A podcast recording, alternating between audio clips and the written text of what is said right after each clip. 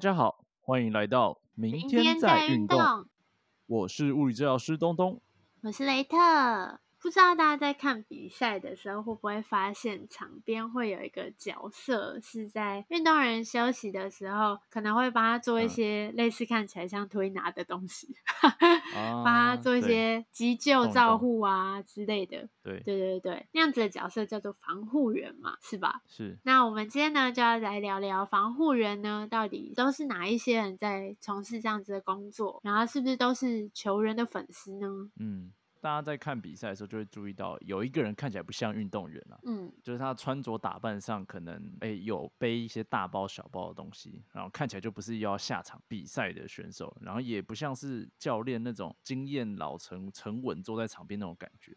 嗯，比较是感觉球员的跟班，但是也不是球童。对，没错，感觉好像有处理一些很重要的事情，没错，那就是嗯所谓的防护员，或是也有治疗师在做这件事情啊。随队治疗师或是防护员其实都可以啦。嗯，哦，那治疗师跟防护人有什么决定性的不一样吗？还是其实是差不多的？基本上来说，我们以台湾现在的环境、运动环境来讲，嗯防护员跟治疗师在运动场边做的事情基本上是一样的，嗯包含了一些急性伤害的处理啊，还有一些疲劳的恢复啊，简单的一些运动的训练等等的，这些都是在防护员跟治疗师这边都会帮助运动员的一些方式。嗯但在国外呢，相对来说它会分的比较细，所以会有所谓的整个后勤团队。OK，不光是防护员资源比较多啊。对，应该说他们其实相对比较完整啊，因为台嗯湾相对来说在运动的后勤团队这一块，相对比较没有那么重视。目前来说了，就有慢慢变好了，近几年才会有发现说，哦，开始有防护员啊、治疗师进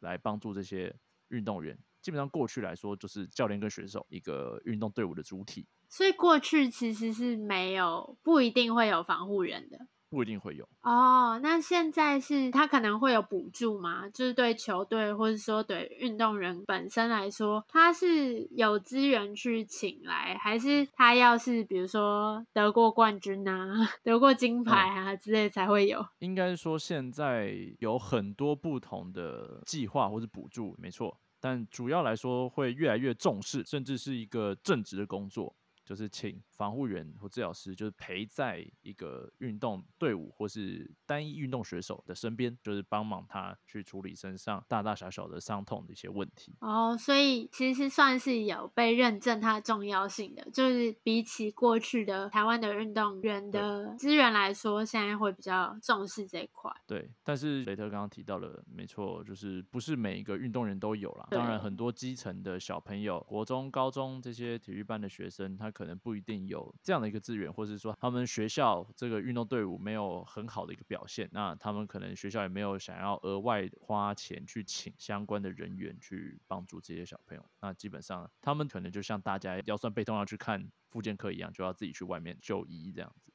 会不会有一种状况是，比如说教练自己会帮忙救护，或者是其实也有，他们自己要学习说如何的去处理自己身体的状况，但可能就是勉强勉强的这样子做。基本上现在很多台湾基层的教练都是你刚刚提到这个状况了，就是说他们专项训练的同时，还要负责处理选手的各种事务，包含了这些伤嗯病。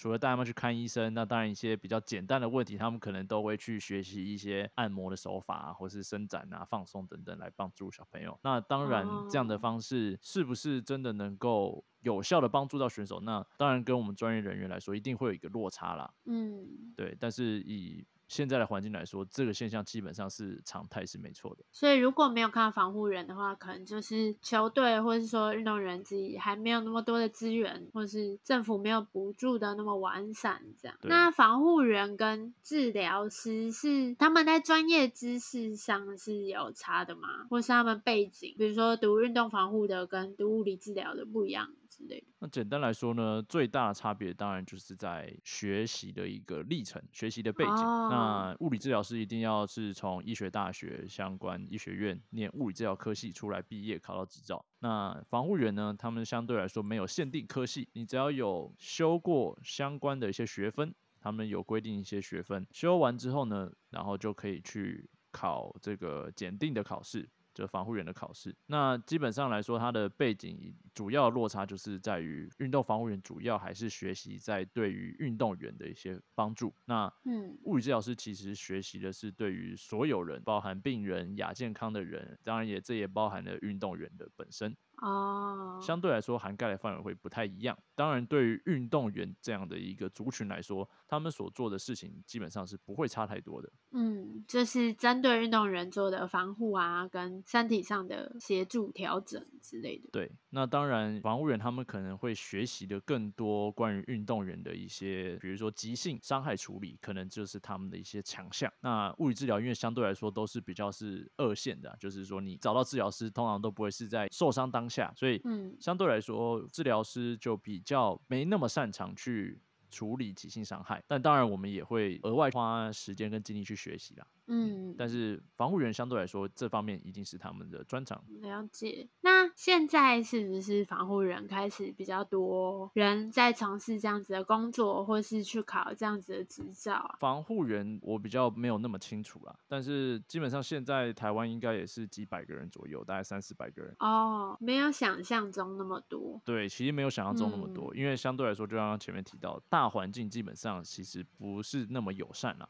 所以很多就算念相关运动医学啊，或是念一些他们叫运动保健科系的学生，那他们其实很多也没有选择去走运动防护员这一块，他们反而会去选择去做，比如说肌力体能训练啊，走训练端，反而对于防护端，因为相对来说你的时间啊、体力相对来说都是比较大的一个消耗，相对于获得到的一些薪水的部分，其实并没有那么高。了解，我还记得以前看网球比赛的时候，就是都会超级羡慕那个球童，会觉得说啊，我也想当球童，就是跟我喜欢的选手有近距离的接触，这样，对嗯啊。那是不是很多防护人或是治疗师从事的行业，其实也是因为是球迷啊，或是很想认识选手，所以才去做这个行业的啊、嗯，我觉得多多少少一定会有，但是嗯就我自己的认识的经验来说，大部分可能反而是自己本身是运动员，或是哦有从事运嗯动一段时间的人。所以还是对运动本身有兴趣，或是对对某一项运动有热情才会去。对，就会觉得说，哎、竟然没有办法踏进那个层级的一个比赛的那个环境，嗯那可能可以用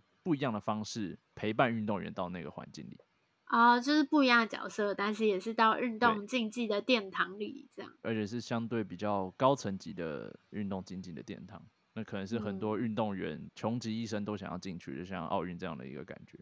哦，就以防护人的话，其实相对来说也是另外一个参与这个盛会的其中一环，这样。对没错，对，如果是防护人参加过奥运，这样听起来超级威的耶。就哦，我之前在奥运工作，然后好厉害。所以基本上这个其实至少以台湾来说啦，因为我们像前面讲到，因为大环境相对没有那么成熟，所以基本上嗯现在在做这一块的人，大部分都是年轻人。啊，除非是一些比较资深或是很代表性的选手，不然大部嗯分出去比赛的一些选手啊，在陪同在旁边的一些防护员啊或者治疗师，相对来说可能就是我们这个世代或是在大我们一个五六岁那个年纪的人。就现在大概二三十岁的人，对对对对对，所以相对来说都是比较年轻的，因为假如你年纪比较大，或是你有一份稳定工作的话，基本上你不会有那个心力或是意愿去花费大把的时间和精力投注在单一运动员或是一个运动队伍身上。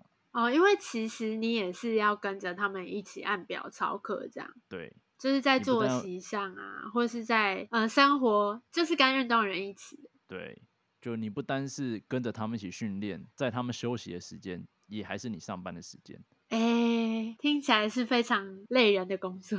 对，所以呃，或许不像是大家想的那种朝九晚五，就是你好像固定时间把你工作做完，然后就结束了。它比较不像是那种短期高压的工作，它反而是一个时间比较长，你可能要陪伴这运动员几天、几周、几个月、几年，然后你每天都要陪着他，你可能不会是随时随地都要工作上班，但是你的时间就是要跟着他在那边。就很像出海，出海一定要在船上，呃，那种感觉就是你你的人生就是跟着运动员绑在一起，比较不自由啦。嗯，可以这么说。但是为什么要一直跟同一个运动员呢、是要配合他的习性吗？或是要了解他病史吗之类的？当然，我们正在讲的都是相对比较高层级的选手啦。嗯，假如他是国家代表队的选手，目标就是亚运或是奥运。那以奥运来说，就是四年一次的比赛，那可能两年到三年前就会找好他们的后勤团队，所以包含的就是防护员、治疗师这部分。所以等于说，你在这三年期间就是要一直跟着他，因为你必须随时随地掌握他的身体的状况。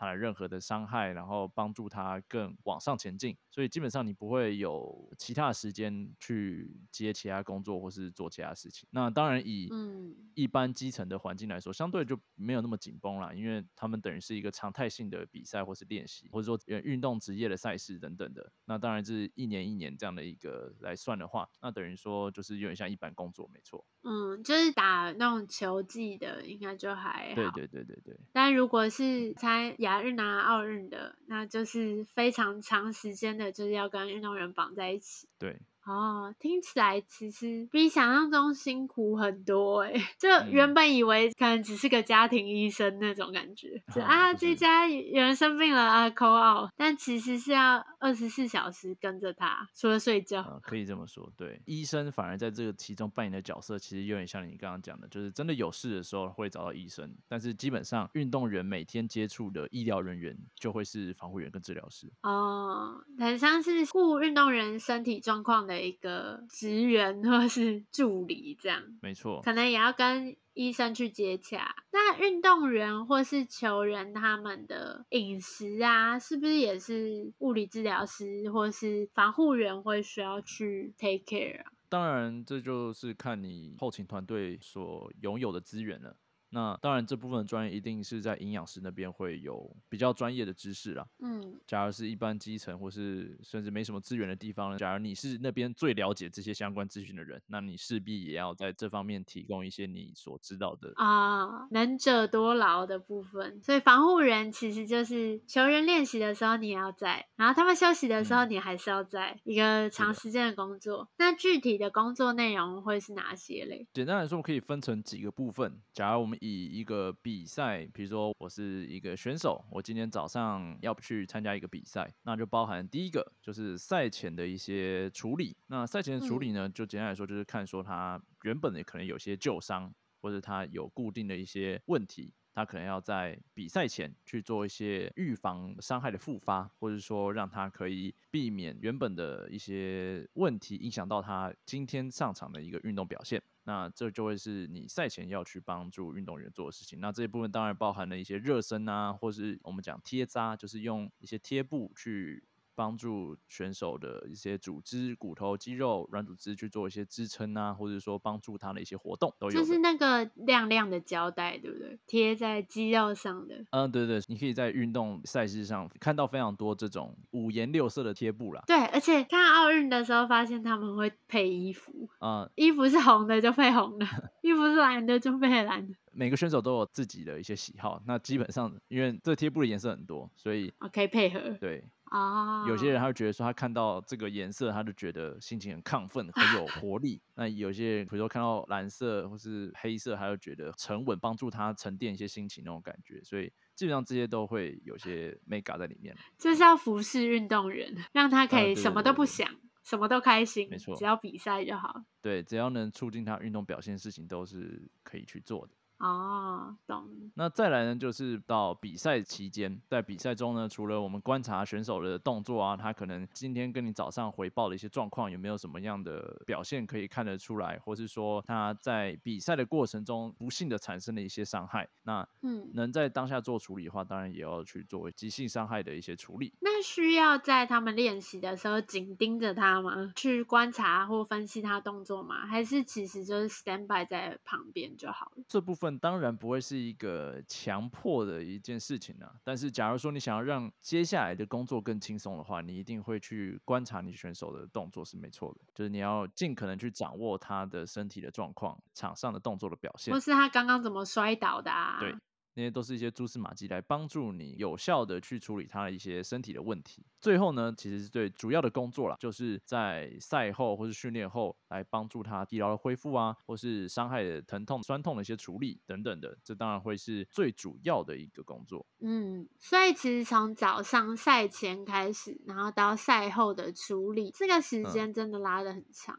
然后防护人其实是要保持在一个比较高专注的状态下去，随时补上运动员的需要。没错。所以，其实，在一些高强度的赛事的时候啊，已经不是拼的是选手实力，有时候就是比选手当下身体的一些状况。假如我的我的状况就是比你好，我疲劳恢复比你快，我身体感觉很轻松，没有什么会阻碍我运动表现的事情的话，那基本上我就可能在赢的机会就会比较大了。那在这样子的比赛过程中，有可能防护人会被问责吗？这也是蛮有趣的一个部分啊。你一定会看到，可能有一些职业运动队伍去开除他的医疗顾问啊、防护员啊、治疗师团队等等的，很现实，一定都有。他们觉得说，哦，为什么我的选手这一年的比赛都很常受伤？那是不是你的医疗团队没有顾好我的球员那种感觉？就还是有一个 KPI 这样。对，但是以运动员本身，基本上，只要你跟你运动员、治疗师、防护员跟你运动员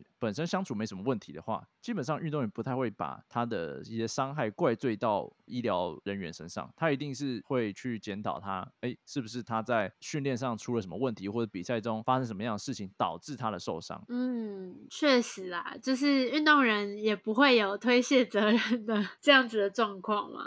对，而且在正常相处过程上来说，他们都会知道我们是来帮助你的。嗯，治疗师、防护员一定是来帮助运动员，我们没事不会来害你受伤的那个人，比较不会有对立或是责任归属的问题。对。因为基本上来说，应该都会是相对朋友的关系啦。就是我就是来帮助你的，我希望你可以无伤无痛的去完成训练跟比赛，并且更上一层楼，这是大家都开心的事情。就算结果可能出了一些意外啊，或是不尽理想，那也不会把这个问题归咎到你身上其实如果长时间相处的话，应该会培养出一个革命情感，然后成为真的是像你刚刚说的那种朋友的关系。因为运动员其实也是蛮心理压力很大。然后普通的朋友也没办法跟着他到处训练，或家人呐，可能也没办法跟着。等于说，好像防护员会是第二个家人那种感觉嘛？对，基本上会有这样感觉，没错。我们互相看到彼此的时间，可能都比我们看到我们的家人的时间还要更频繁、更长。那有防护人跟他照护的运动员在一起，或者是结婚的状况吗？国外其实蛮多这种例子的。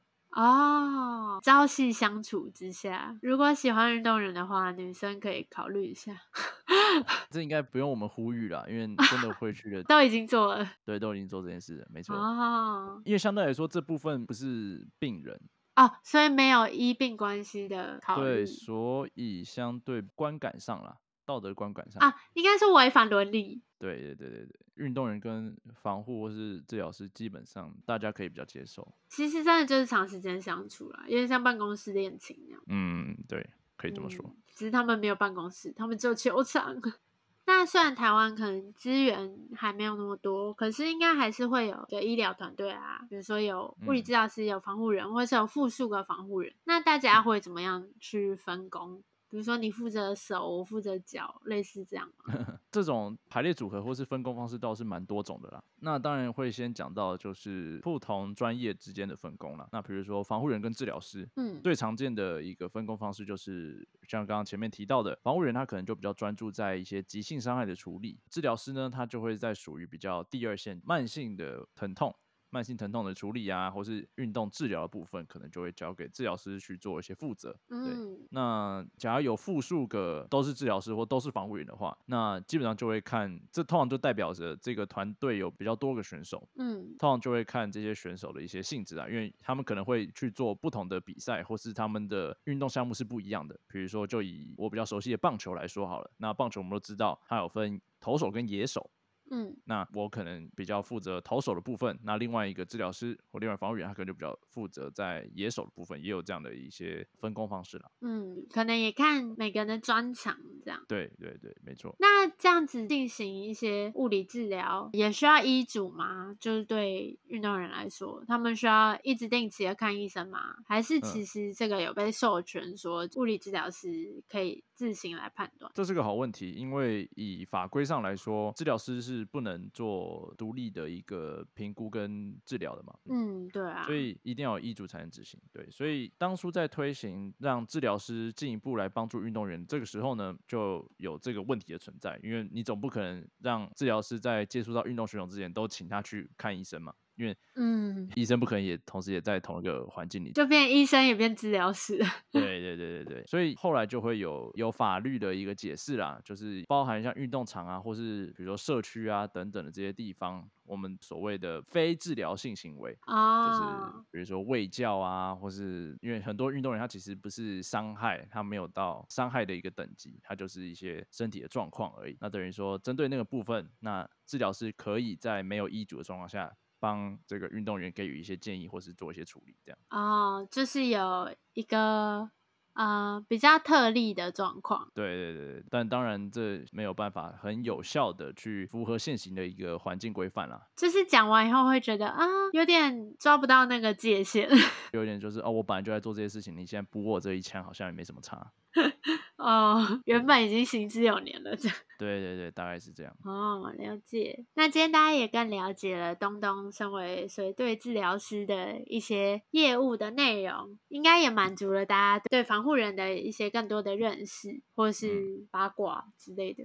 会发现，喜欢运动的人不一定可以成为顶尖的球员，但是透过在不同。职位不同角色的努力，其实是可以参与到这整个赛事啊，或是这个产业当中，有自己的一个位置。没错。对啊，进而去发光发热，我觉得这是还蛮不错的，就是大家发挥自己擅长的东西，来让这个整个赛事或者自己喜欢的这样子的场域变得更好。对，我觉得这也是既然在做这一块的治疗师跟防护员最享受的一个过程。嗯，真的能感觉得到，大家都是因为热情，所以才站在这个位置上的。那如果大家对运动防护员或是随队治疗师这样子的职业有什么？疑问，或是对他们的工作内容有更多好奇的话，欢迎到我们的 IG 粉砖或是提问箱留下问题给我们。如果有什么相关的故事，也欢迎跟我们分享。